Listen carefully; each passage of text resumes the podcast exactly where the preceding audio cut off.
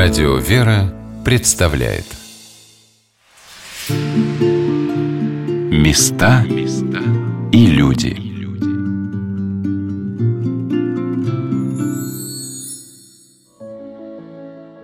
Дорогие друзья, у микрофона Юлия Бочарова. Мы продолжаем знакомить вас с больницей святителя Алексея, митрополита Московского. История с Козельчанской иконой Божьей Матери в больнице святителя Алексея продолжилась уже на глазах у Ларисы Васильевны. Там в одной из комнат жила а, Ольга Ивановна, которая была монашкой тайной. И она, у нее была вот эта вот икона Козельщанская в уголочке висела. Это целая история, как она к ней попала.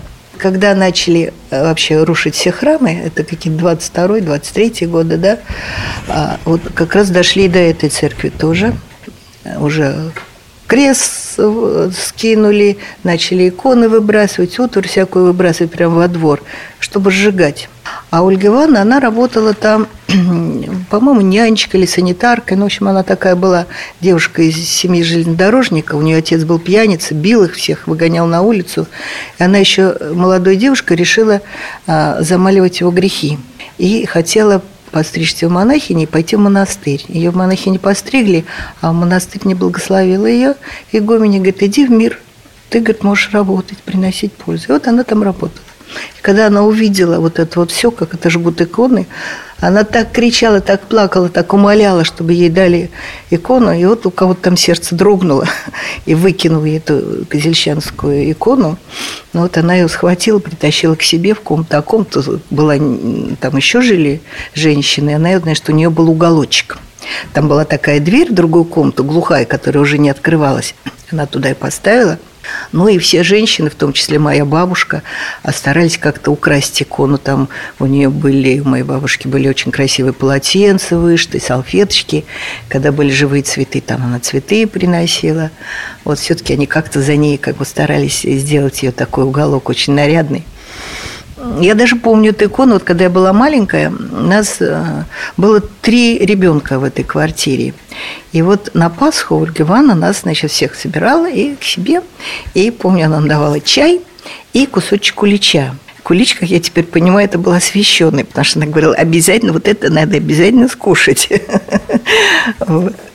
И вот таким вот образом я, знаешь, познакомилась с этой иконой. А Ольга Ивановна сама была очень такая интересная женщина. Она была ну, ну как святая, как, так казалось. Она совершенно не находила ни на каких других старушек. Она была одета всегда во что-то темное, какой-то платочек у нее был. Личико у нее было такое хорошенькое, чистое какое-то, с очень приятным выражением. Она всегда шла по коридору, улыбалась, пела, видимо, псалмы или молитвы какие-то про себя так. И радостно всем улыбалась, все здоровалась. Вот. День этой иконы – это 6 марта по новому стилю. А к ней накануне приходили какие-то такие же, как она, женщины, такие простые. И они там начинали кухню, им отдавали, все уходили, они начинали готовить. Вот. Но всегда это был пост, поэтому всегда там пища была постная. Вот. А на следующий день приходил священник, и они, видно, там службу служили, потому что, вот как мама вспоминает, там были какие-то вот слышны пения вот эти вот. И вот она э, сохранялась у нас до тех пор, пока Ольга Ивановна не умерла. Это был какое-то начало 60-х годов, я не помню точно какой. Умерла она, а церковь, вот сейчас на Шабловке, как она, расположение, прямо во время богослужения Пасхи. И ее хоронили как монашку. И только тогда все узнали, что она монашка никто не знал. Да говорят, вот это, как бы сказать, человек сразу попадает в рай.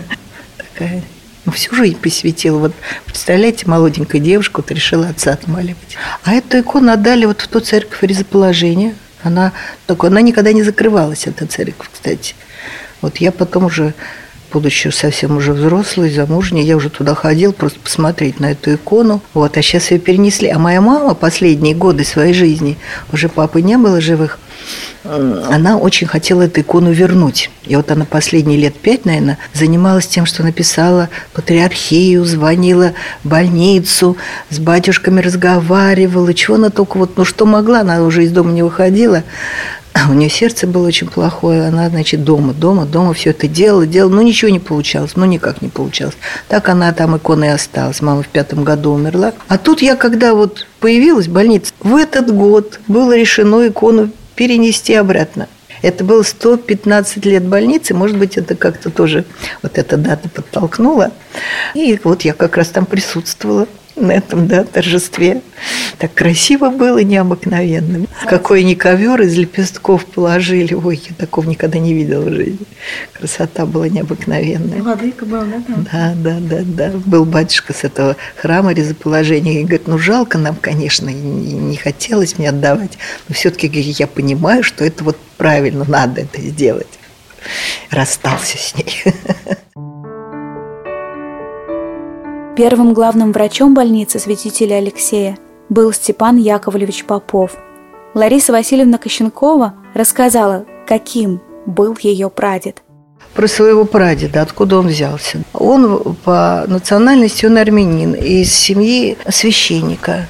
Они жили в Персии, но когда там начали притеснять э, православных, а им пришлось переехать, они значит, бежали оттуда. А дед мой родился в Астрахани, они в Астрахани осели. Там была большая диаспора армянская. Он пошел в школу, рано очень пошел в школу, потому что он какой-то был очень живой, очень сообразительный. И когда он кончил первую ступень, родители хотели, чтобы он пошел уже работать. Но учителя, видя, что он, как бы сказать, имеет какие-то такие данные, чтобы развиться еще дальше, лучше, они написали письмо на имя государя, чтобы его взяли за казенный счет учиться. И его взяли в Москву. Сначала в гимназию поступил, кончил гимназию. Потом вот мама как тут пишет, что в гимназии были строгие порядки, они ходили все в форме, а что каждую субботу там пароли перед баней тех, кто провинился. А бывало, что говорит, и тех, кто не провинился. Но моего, говорит, деда наверняка за то, что провинился. Он был очень шустрый, баловливый. Вот. Окончив гимназию, он поступил в медицинский институт, который блестяще окончил. Его послали учиться за границу, да, учиться вот перенимать опыт э, Жоржа Шарко. Вот. Он там сколько-то лет э, продолжал как повышать, как теперь говорят, квалификацию. Вернулся. Ну, наверное, он был хороший специалист, я думаю, раз его назначили, вот, еще молодого, в общем-то. Сколько-то лет он проработал в Маринской больнице. И он там очень хорошо вел все дело. Он каждого пациента встречал сам, каждого осматривал. Там было 60 коек, 130 женских и 30 мужских. И вообще эта больница была с уклоном а, как-то для всех православных любого звания. Вот. Но там был такой уклон, как бы сказать, нервно-больные вот эти болезни такие. Там отдел был целый богадельни еще, кроме вот этих коек коек. Он был по характеру очень такой человек веселый, э, очень любил шутить, сладкоежка был, любил варить варенье, э, и любил, у него все говорит, карманы были в леденцах. Он еще курил трубку и говорил вроде, что он э, для того, чтобы от курения отвыкнуть, он эти леденцы, говорит, все время сосал. Но, говорит, это было, говорит, отговорка. Вот, и вообще, вот мама рассказывала очень смешно, как он свои ботинки чистил. Что видит свои ботинки и кричит, Степка, опять ботинки не почистил? И другим голосом отвечал сам, ой, Степан Яковлевич, извините, извините, сейчас почищу, сейчас, сейчас. Брал ботинки, шел и чистил. Вот. Но в больнице он, говорит, хоть был со всеми как-то вот в дружеских отношениях, но спрашивал очень строго со всех. Он ходил, говорит, с таким платочком белым и самые подозрительные места протирал. И потом показывал тому, кто отвечал за это самое, за чистоту. И это, говорит, э, действовало лучше, чем всякие выговоры и прочие-прочие строгие слова. Я говорил то, что он сам встречал этих самых больных, самых осматривал, каждого помнил. По выходным, говорит, по праздникам в доме пеклись пироги специально для тех больных, которые нет родственников, кого никто не, не посещает. Вот он сам им относил, варенье, которое сам варил, тоже приносил. Когда он был уже на пенсии, а, к нему, если не могли поставить диагноз, приходили врачи, уже работающие молодые, говорят, такие представительные, приходили, одевали на него халатик, его старенький, с завязочками на спине. Он брал свою трубочку, которая пальмовая, это такая была трубочка, шел, говорит, смотрел, глаза заглядывал и ставил диагноз правильный, и потом уже дальше лечили. У него стояла у кровати тумбочка резная, она вот у нас долго была. На ней лежала Библия кожаная, ее были края в металл заключены, и в центре лежало распятие, то есть было на, сделано. И было очень много икон, прямо до потолка его спальне. Конечно, он был верующий, он из семьи священника был. «По плодам их узнаете их», — говорит нам Господь. Все время думаю о том, что сделала я, чтобы послужить Христу. Будут ли сокровища на небе собираемые? О том, как окончил свою земную жизнь и как люди провожали в жизнь вечную первого главного врача Степана Яковлевича Попова, рассказала его правнучка Лариса Васильевна. Мой прадед Степан Яковлевич Попов, он был э, главврачом и директором больницы святителя Алексея, который сейчас так называется, а тогда она называлась Медведниковская, на деньги этих купцов Медведников построенные.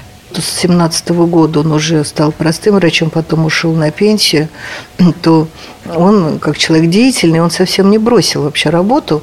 Он читал лекции для молодых врачей. В то время, это какие годы, там 20, конец 20-х, э, очень много, мама говорит, было бандитов на улицах, просто ходили с финками. И он нашел к ним подход. Это, говорит, были молодые ребята, у которых вот судьба какая-то такая была э, неблагополучная. И они стали к нему приходить. Они, говорит, приходили к нему в комнату, они там о чем-то разговаривали, нашел какие-то темы, чтобы их заинтересовать. Они там занимались что-то с Э, радио какое-то сделали, еще что-то такое. В общем, нашел им занятия. Из них потом выросли очень интересные люди, которые получили хорошие профессии. Очень любил выращивать из семечек всякие саженцы. И у него росло, говорит, у него легкая рука была. И вот в больничном саду он посадил даже целую рощицу кедров. Сирени было очень много. И больница была построена, вот очень хороший архитектор Соловьев, и дед мой ему помогал своими советами в этом, а потому что он из Европы приехал, он знал, наверное, все эти самые, самые новшества. Самое современное оборудование, которое было, и все устройство было, все, значит, на высшем уровне тех времен. Была сделана вентиляция везде. Ну, канализация, конечно, тоже, которая тогда не, не везде была. Вентиляция во всех палатах поддерживалась определенная влажность, температура. Из его жизни, вот мама рассказывала, что там одна из медсестер вышла замуж за чекиста. В общем, он приходил домой, то ли он был пьяный, то ли нет, то ли просто такой человек. И он начал стрелять из своего пистолета. И она убегала, и все боялись, все не знали, что делать. И тогда, как мама пишет, выпускали Степан Яковлевич, он шел к нему навстречу совершенно спокойно. Тут сразу, говорит, как-то сникал отдавал ему свой пистолет и просил прощения, и все. Человек христианского э, взгляда на жизнь, то, как его хоронили, это в этих похоронах видно, как люди к нему относились, насколько они его ценили. Он умер в 1932 году от воспаления легких, потому что его жена сломала шейку бедра, лежала в больнице в гипсе, а он к ней ходил среди дня, когда гардероб не работал, была зима, он пальто не одевал, простудился, воспаление легких двустороннее. Тогда антибиотиков не было. Вот он умер. И вот его хоронили, и просто удивительно, как это было. Мама вот говорит, и вот она пишет, что она жила как в тумане, даже не знала о дне похорон. И вот однажды, говорит, иду из школы, и у больни... навстречу мне идет процессия. Две или три пары лошадей, заряженные цугом, на головах у них страусовые перья, как в цирке, спицы покрыты белой сеткой с бахромой, и везут катафалк, белый, с золотом, с вычурными а, консольками, с висюльками, оборками, как на сказочных картинах. Но катафалк пуст – потому что сзади люди несут гроб. Но потом, значит, говорили, что люди хотели на Ваганьковское кладбище нести на руках. Но на Садовом кольце остановили, они, знаешь, гроб погрузили и э, похоронили его на Ваганьковское кладбище. Это был 32 год. Сегодня в больнице святителя Алексея директор и главный врач Заров Алексей Юрьевич. Любимый многими, отзывчивый и добрый врач, настоящий христианин – о его служении людям рассказал мне его близкий друг, народный художник Российской Федерации Сергей Николаевич Андреяка. У меня в 2004 году перелом, очень такой серьезный перелом со смещением. Э, я в склиф попал, но оказалось не совсем удачно была сделана операция по стягиванию малой берцовой и большой берцовой кости. И у меня началось нагноение. Ну, в общем, уже такая ситуация, при которой мне отказывали все, включая, кстати, и институт Склифосовского тоже как-то они отказали. И единственный, кто, а он тогда работал э, в Одинцово, Леша Заров, на это дело откликнулся. Он говорит, мы все сделаем. Была проделана операция, э, очень непростая. Сама кость начала разрушаться. Я сейчас на ногах во многом благодаря тому, что Алексей Юрьевич тогда взялся за эту операцию и ее сделал, и сделал ее хорошо. И, кстати сказать, очень много он помог и нашей семье, потому что у меня и дети оперировались у него, маму мою дважды он оперировал. Вот один художник, он упал э, с яблони, было очень такое серьезное там повреждение у него и спины, и позвоночника, и там почек, и всего. Он еле-еле доехал до Москвы на своей машине, а Алексей Юрьевич взялся, посадив его на свою машину, он его посадил, он его привез в больницу, он сделал собственноручно тут же операцию. Благодаря этой операции, в общем, человек жив. Это чистое служение, более того, вообще отношение к людям, отношение к простым людям, искренность, бескорыстие. Он занимается тем же паллиативом. Так вот принимать людей вообще просто с улицы, там, бомжей, вообще всех подряд, их лечить без паспортов, без документов, без, без всего. Вы знаете, это, наверное, дорогого стоит. У него удивительная создана в больнице атмосфера. Она такая атмосфера духовная, когда человека покрывают добром, любовью. Потому что сестры милосердия особым образом ухаживают за э, больными. Причем больными, не взирая на лица. Вот это, э, понимаете, это то, что особо ценно. Потому что это настоящее такое христианское духовное отношение к человеку. Это благороднейшая, конечно, профессия. Священник лечит душу, а врач лечит э, тело. Это и ответственная очень работа, потому что от врача зависит очень многое. «Помилуй меня, Господи, ибо я немощен. Исцели меня, Господи, ибо кости мои потрясены», поет великий псалмопевец Давид. Все в руках Божьих, но врачу необходимо делать все, что от него зависит, говорит главный врач больницы – Алексей Юрьевич Заров. Э, опять же, на, в самом начале моей деятельности профессиональной я работал в больнице травматологом, где нам приходилось заниматься в том числе и нейрохирургией, так называемой, да, хотя в нашем исполнении это, наверное, было далеко от того, как это должно быть. Мы выполняли операцию очень сложную при тяжелой черепно-мозговой травме э, одному пациенту, гражданину из Средней Азии, который был избит, получил тяжелую черепно-мозговую травму. И мы, в общем, думали, что он не выживет. Делали уже практически операцию, не рассчитывая на то, что он выживет. Ну, было удивление, когда через день, это была операция в субботу, пришел в понедельник и не нашел его на реанимационной койке, посчитал, что ну, он скончался, спустился в отделение.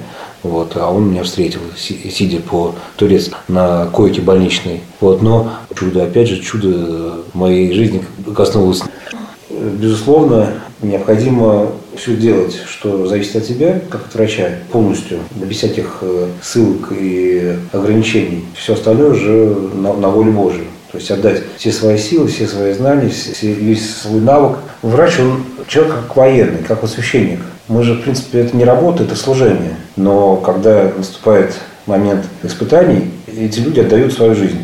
Даже вот сейчас вот в сложной ситуации, которая есть в мире и, и у нас напряженная, такая эмоциональная, тревожная ситуация.